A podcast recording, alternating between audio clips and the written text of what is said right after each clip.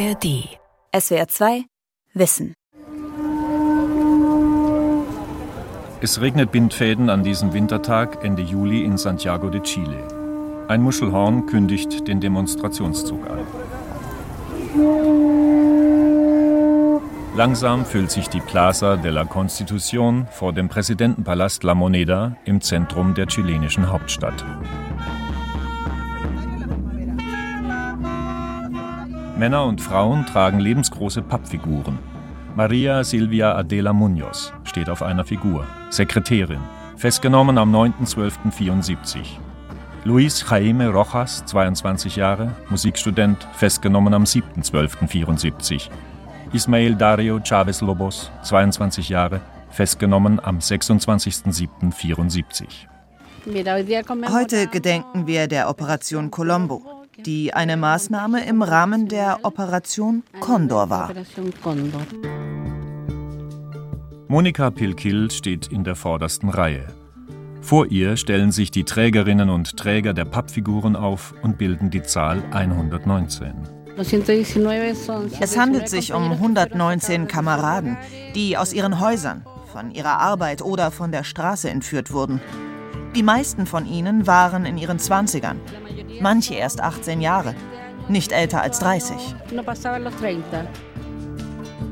Militärputsch in Chile 1973. Pinochets langer Schatten von Reinhard Baumgarten und Diego Fernandez González. Auf Griechisch und Spanisch durch die Schuld eines Verräters, wie groß sind meine Schmerzen. 119 Menschen, von denen bis heute jede Spur fehlt. Opfer der chilenischen Militärjunta, Opfer einer brutalen Diktatur, die das Land 17 Jahre beherrschte. Niemand kennt die genaue Zahl derer, die festgenommen, inhaftiert, gefoltert, ermordet wurden. Amnesty International geht von 5000 bis 30.000 Getöteten aus. Die chilenische Kommission für Wahrheit und Versöhnung hat in einem 1996 veröffentlichten Bericht 3197 Morde mit biografischen Daten belegt, die auf das Konto der Obristen gehen.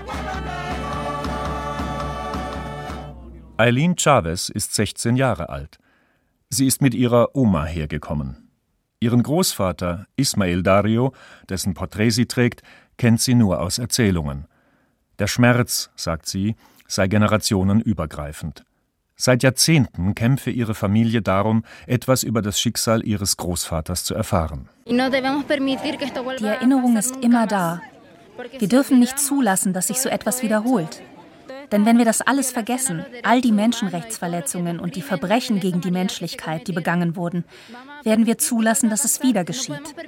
Wir dürfen nie wieder zulassen, dass so etwas passiert. Wir müssen uns immer an ihren Namen erinnern. Mein Lebensgefährte Ismael Dario Chavez Lobos wurde aus dem Haus meiner Eltern verschleppt. Ich hatte dort gerade meinen Sohn zur Welt gebracht. Ismael Dario war Professor an der Katholischen Universität für körperliche Ausdrucksformen und er war Theaterschauspieler. Monika Pilkil studierte damals Jura. Leute wie er waren keine Terroristen. Sie waren nicht gefährlich für die Gesellschaft. Ganz im Gegenteil. Die Diktatur wollte ein Wirtschaftsmodell mit den Vereinigten Staaten umsetzen. Sie haben diese ganze Maschinerie in Gang gesetzt. Und er saß an den Schalthebeln der Macht. Augusto Pinochet. Glorifiziert in dieser Hymne als der neue Vater des Vaterlandes, Vorbild für die ganze Welt, Stolz der Chilenen, dessen Name in die Geschichte eingehen wird. Augusto José Ramón Pinochet Huarte. 1915 wird er in der pazifischen Hafenstadt Valparaíso geboren. Mit 18 wird er nach zweimaliger Ablehnung schließlich an der Escuela Militar del Liberador Bernardo O'Higgins aufgenommen. Unauffällig steigt er im Militärdienst in den Rängen nach oben. 1949 wird er Kommandant eines Gefangenenlagers im Norden Chiles. Dort sind viele Anhänger der ein Jahr zuvor verbotenen Kommunistischen Partei Chiles interniert. Und dort trifft er erstmals auf den Sozialisten Salvador Allende, der das Lager als Vertreter des Kongresses besucht. Nach Lehraufträgen an Militärakademien und Universitäten geht Pinochet zunächst als Militärattaché nach Ecuador und wird dann zwischen 1959 und 1965 zu mehreren Schulungen der US Army in die Vereinigten Staaten entsandt. Wahrscheinlich knüpft Pinochet in diesen Jahren enge Kontakte zu US-Militärs, zu Politikern und zu La CIA, wie der US-Geheimdienst CIA in lateinamerikanischen Ländern genannt wird. Es ist die Hochzeit des Kalten Krieges. In den westlichen Hauptstädten geht die Angst vor dem kommunistischen Gespenst um, das in Lateinamerika sein Unwesen treiben könnte. Kuba gilt als abschreckendes Beispiel. Die USA schicken Geld und Agenten nach Chile. Der Aufstieg der Linken muss mit allen Mitteln verhindert werden. Doch dann geschieht am 24. Oktober 1970 das für Washington Unfassbare. Das Ergebnis der Abstimmung für Senator Salvador Allende 153 Stimmen, für Herrn Jorge Alessandri 35 Stimmen. Der Sozialist Allende wird neuer Präsident Chiles. Für Washington wird ein Albtraum Wirklichkeit. Was tun, wenn ein unabhängiges Volk in freier und demokratischer Wahl einen Präsidenten bestimmt, den die Weltmacht USA nicht haben will? Das Beispiel könnte Schule machen, warnt der nationale Sicherheitsberater Henry Kissinger und wendet sich an Präsident Richard Nixon. Peter Kornbluh vom National Security Archive der George Washington University hat viele in den USA deklassifizierte Akten zum Putsch in Chile ausgewertet. In einem Interview mit der Plattform Democracy Now beschreibt er die damalige Stimmung am Potomac. Kissinger ging zu Nixon und sagte, Allende ist jetzt Präsident. Das State Department denkt, wir können mit ihm koexistieren. Ich aber möchte, dass Sie sicherstellen, dass jeder in der US-Regierung versteht, Allende darf nicht erfolgreich sein, weil er Legitimität besitzt. Er ist demokratisch gewählt worden.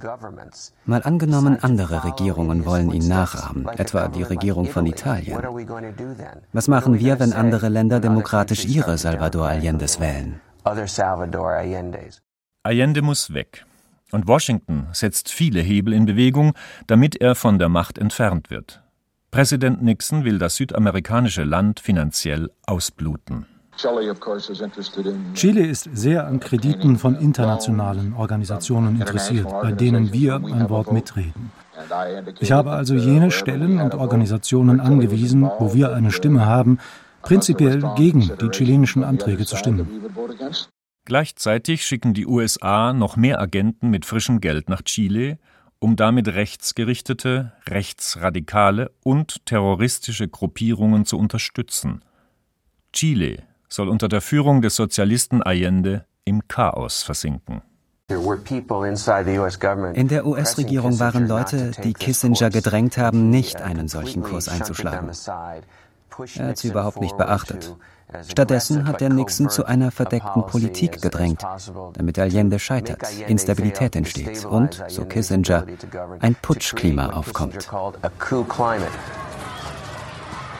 Ausgedehnte Streiks, Lebensmittelknappheit, Straßenschlachten, Attentate und politische Morde. Chile steuert auf einen Bürgerkrieg zu. Präsident Allende gerät immer stärker unter Druck. Vor dem Gewissen der Welt erkläre ich, dass wir jegliche Gewalt ablehnen. Die Gewalt der Reaktionären, der Konterrevolutionären werden wir mit dem Gesetz bekämpfen. Sollte das nicht möglich sein, antworten wir mit revolutionärer Gewalt.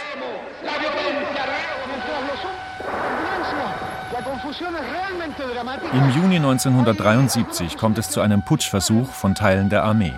Schüsse peitschen durch die Stadt, Panzer rollen durch Santiago, dramatische Stunden der Ungewissheit. Der Umsturzversuch scheitert. Allende bleibt an der Macht. Vorerst zumindest. Er übersteht mit knapper Mehrheit eine Abstimmung im Parlament, in der seine Absetzung gefordert wurde. Die Gewalt im Land nimmt von Tag zu Tag zu. Teile seines Regierungskabinetts treten zurück. Allende gibt sich entschlossen. Esta revolución chilena y defenderé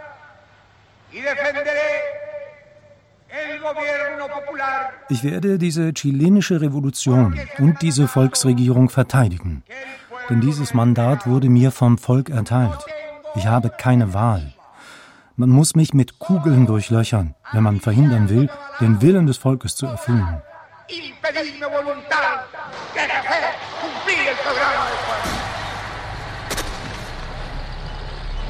Schüsse auf den Präsidentenpalast La Moneda. Um 6.20 Uhr an diesem 11. September 1973 hatte Salvador Allende einen Anruf bekommen. Die Flotte in Valparaiso habe sich gegen ihn erhoben und fordere seinen Rücktritt, sagte der Anrufer. Allende war daraufhin in den Präsidentenpalast geeilt. Die Moneda liegt unter Dauerfeuer. Panzer fahren auf, Scharfschützen auf gegenüberliegenden Dächern. Allende und seine Getreuen kämpfen einen aussichtslosen Kampf.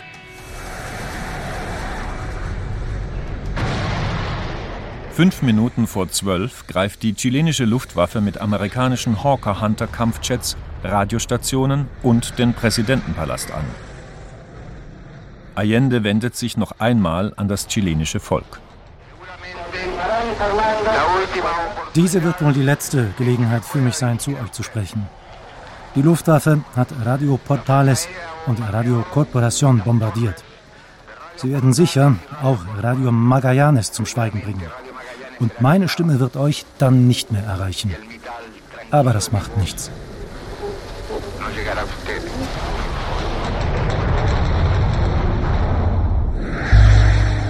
Gegen 14 Uhr stürmen Soldaten den Palast.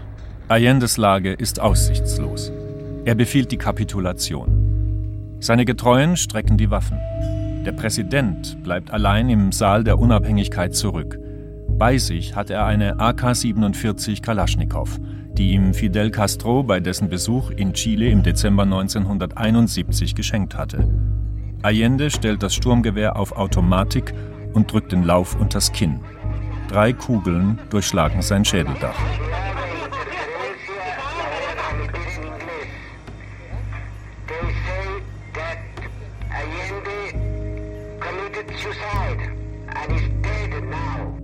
General Augusto Pinochet, der Mann, dem Allende vertraute, den er wenige Tage vor dem Putsch zum Oberbefehlshaber der chilenischen Streitkräfte ernannt hatte, der Mann mit dem Dolch im Gewande. Er meldet sich nach der Erstürmung des Präsidentenpalastes zu Wort und begründet den Staatsstreich. Fuerzas Armadas y de Orden Heute haben die Streitkräfte aus reinem Patriotismus gehandelt, um das Land vor dem ungeheuren Chaos zu retten, in das es von der marxistischen Regierung Salvador Allendes gestürzt wurde. In den nächsten 17 Jahren bestimmt Pinochet an der Spitze einer Militärjunta die Geschicke des Landes. In der ersten Regierungsphase geht es darum, die sozialistischen Machthaber sowie deren Sympathisanten und Unterstützer zu beseitigen. Das nationale Fußballstadion wird zum Gefängnis für Tausende. Politiker, Gewerkschafter, Künstler, Arbeiterinnen, Lehrerinnen, hunderte Menschen werden gleich am ersten Tag festgenommen, verhört, gefoltert, getötet. Ihre Zahl wird schließlich in die Tausende gehen. Unzählige Existenzen werden vernichtet. Auch hierbei steht Henry Kissinger Pate, wie Peter Kornblue durch Akteneinsicht herausfindet. Am Tag nach dem Putsch sagten seine Mitarbeiter, es gibt Berichte von 10.000 Leichen in den Straßen. Leute werden umgebracht. Er sagte, erzählt dem Kongress, dieses Militärregime dient unseren Interessen mehr als die alte Regierung. Es gibt dieses Dokument, demzufolge er mit Pinochet bei einem Treffen 1976 gesprochen hat und er ihm gemäß seinen Mitarbeitern sagen sollte, dieser solle mit den Menschenrechtsverletzungen aufhören. Stattdessen hat der Pinochet gesagt, du hast dem Westen mit Allende's Sturz einen großen Dienst erwiesen. Wir werden dich unterstützen, nicht verletzen.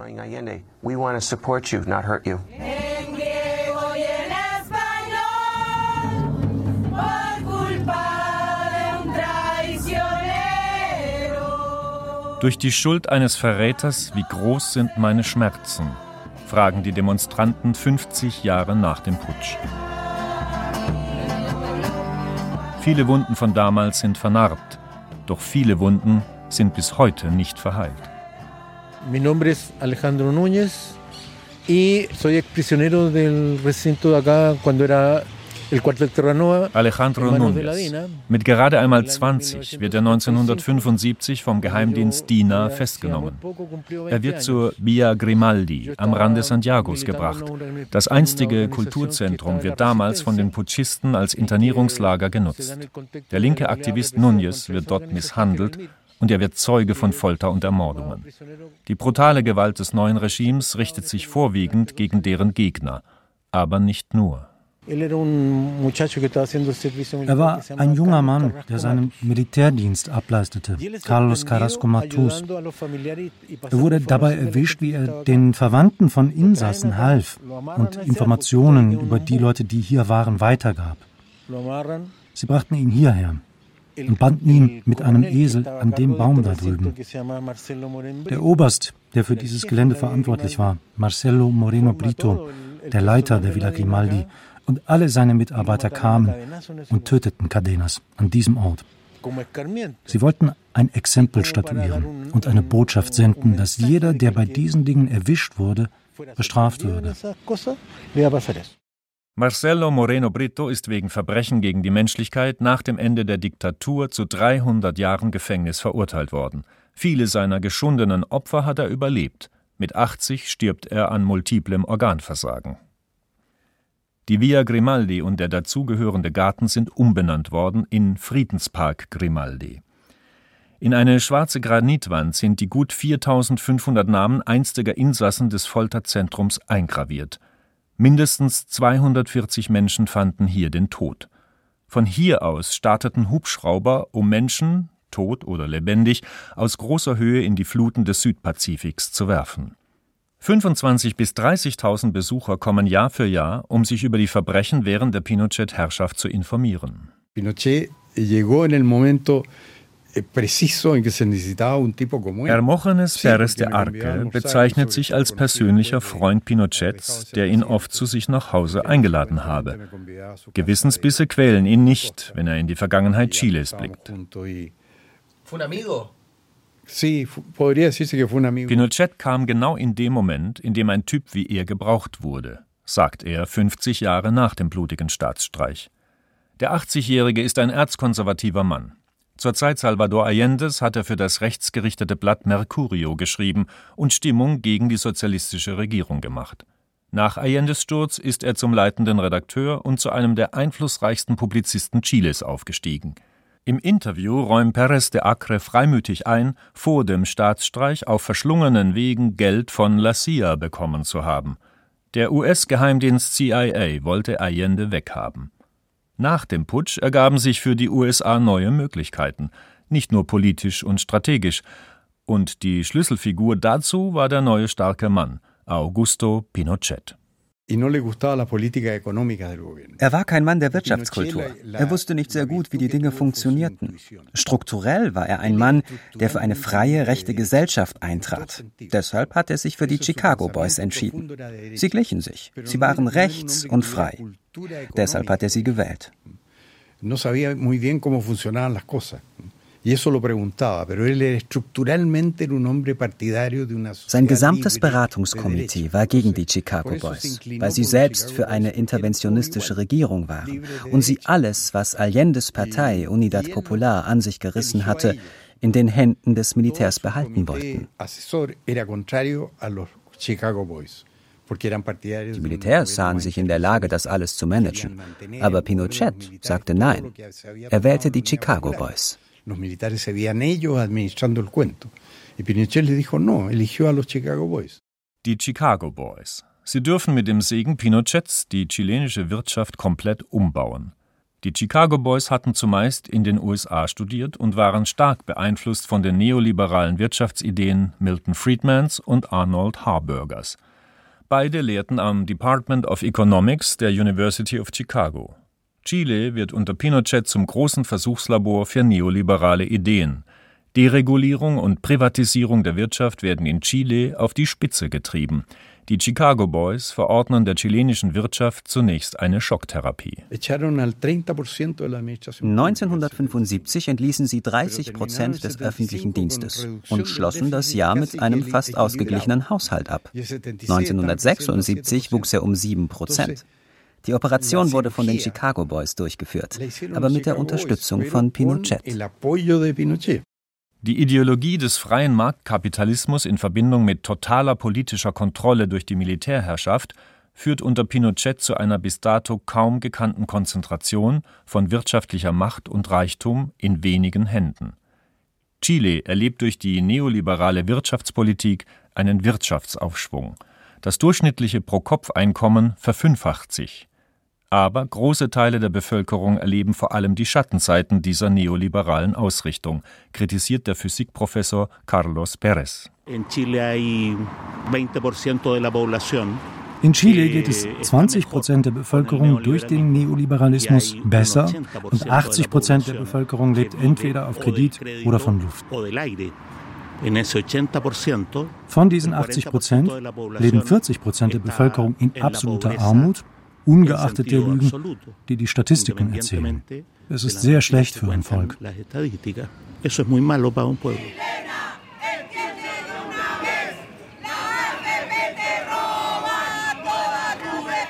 Die sozialen Spannungen im Chile dieser Tage nehmen zu. Begreift es, rufen die Demonstrierenden. Der Rentenfonds klaut euch euren Ruhestand. Physikprofessor Carlos Perez ist ein Mann der Zahlen. Seinen Berechnungen zufolge haben die privaten Rentenfonds in den vergangenen 30 Jahren ein Kapital von rund 200 Milliarden Dollar angehäuft. Dieses Geld ist in Bewegung. Aber es geht nur zum Teil an Rentnerinnen und Pensionäre. Die Mindestrente liegt bei umgerechnet 110 Euro im Monat. Der Großteil der in die privaten Rentenfonds eingezahlten Gelder wird in die Privatwirtschaft investiert oder an Banken verliehen. Die sozialen Rechte wurden privatisiert. Die natürlichen Ressourcen wurden an transnationale Unternehmen verschenkt und es wurde ein System der Privatisierung der gesamten Verwaltung des Staates eingeführt.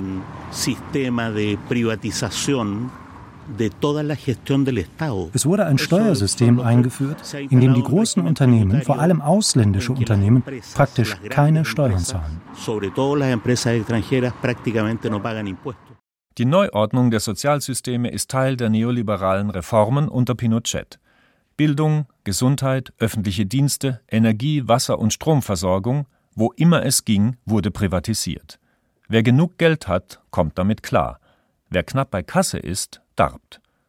Eine neue Elite beherrscht das Land, eine Wirtschafts- und Geldelite, die vor allem dank der neoliberalen Wirtschaftsstrukturen reich geworden ist. Wir haben jetzt im Moment vier, fünf Familien, die haben 30 Prozent, 25 bis 30 Prozent der äh, Bruttosozialprodukt in ihrer Hand. Das ist Pinochet. Marta Lagos hat in den 70er Jahren Volkswirtschaftslehre in Heidelberg studiert.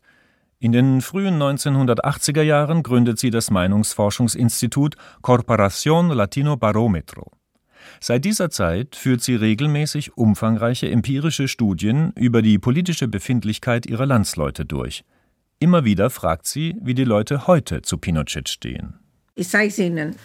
Also hier sind äh, die Daten von 1995 mhm. bis äh, 23 und die blaue Linie ist der hat Chile vom äh, Marxismus befreit und die rote Linie ist, er hat also die Demokratie zerstört. zerstört. Mhm. Also Sie sehen, dass das ist, wenn Pinochet ähm, gestorben ist, 2006. Mhm. Da ist der Höhepunkt von der Negativen äh, gegen Pinochet, 68. 68 sagen, ja, er hat die, die Demokratie zerstört. Ja, und heute ist es 42. Okay. Wir fangen in einem Niveau an, der hält sich die ganze Zeit, der hat einen Höhepunkt. Heute haben wir ein Minimum ja. an Leute, die sagen, es hat die Demokratie zerstört. 1988 stimmt eine Mehrheit in einer Volksbefragung dafür, Pinochet müsse die Macht abgeben. 1989 finden erstmals wieder freie Wahlen in Chile statt.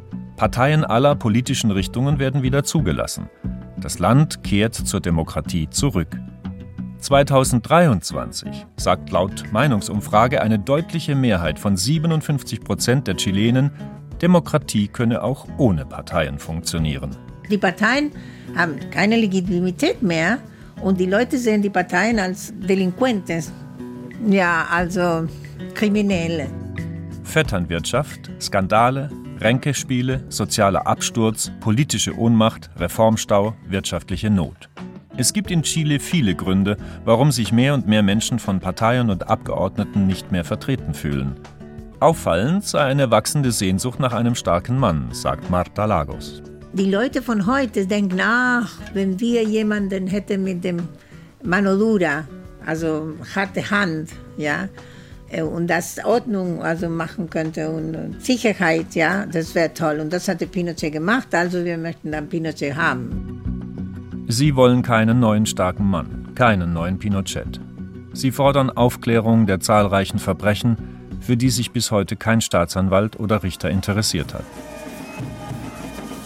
Seit einem halben Jahrhundert kämpft Monika Pilkil darum, dass der Mord an ihrem Lebensgefährten Ismael Dario Chavez Lobos und der vielen anderen Verschwundenen gesühnt wird. Bis heute übernimmt der Staat keinerlei Verantwortung, weder die Justiz noch die Gerichte. Sie haben nie mehr Culpa gesagt, wann immer wir vor Gericht erschienen, um nach ihren Leichen zu fragen. Sie haben nie eine Antwort gegeben.